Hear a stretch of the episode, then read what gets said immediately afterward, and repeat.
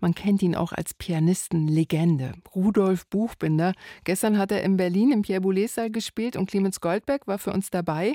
Auf dem Programm stand dann unter anderem noch so ein sehr besonders Beethovens Diabelli-Variation. Aber als Buchbinder-Variation, wenn ich das richtig verstanden habe, Clemens, oder?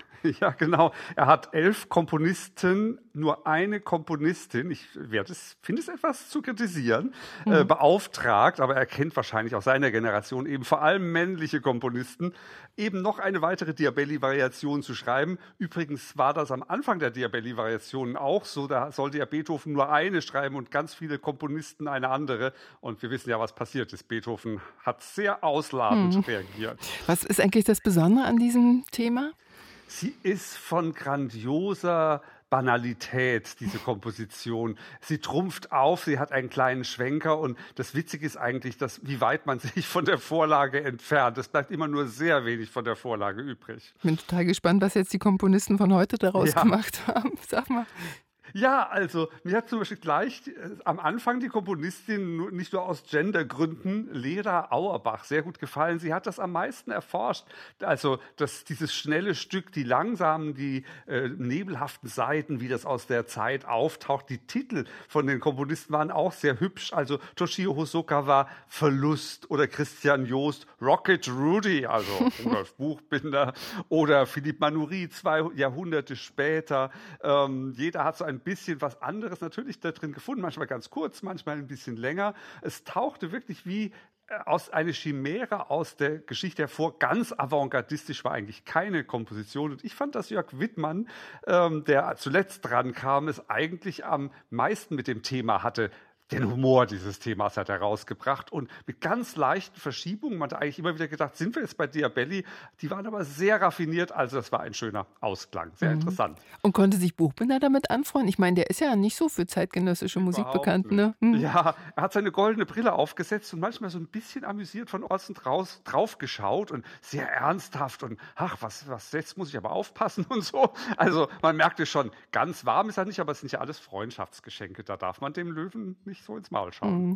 Er musste noch ein Schwergewicht spielen, ein Schwergewicht, Beethovens Appassionata nämlich. Er ist, glaube ich, eine der schwierigsten Beethoven-Sonaten überhaupt. Ja, ja. Was ist jetzt das Besondere an seiner Interpretation? Er als großer Beethoven-Spezialist?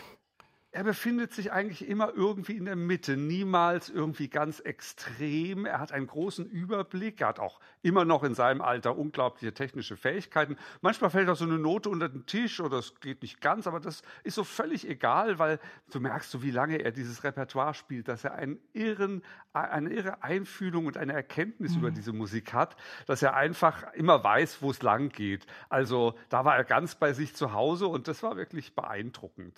Nach der Pause gab es dann noch die allerletzte Schubert-Sonate, Himmel und Hölle. Auch was für Buchbinder?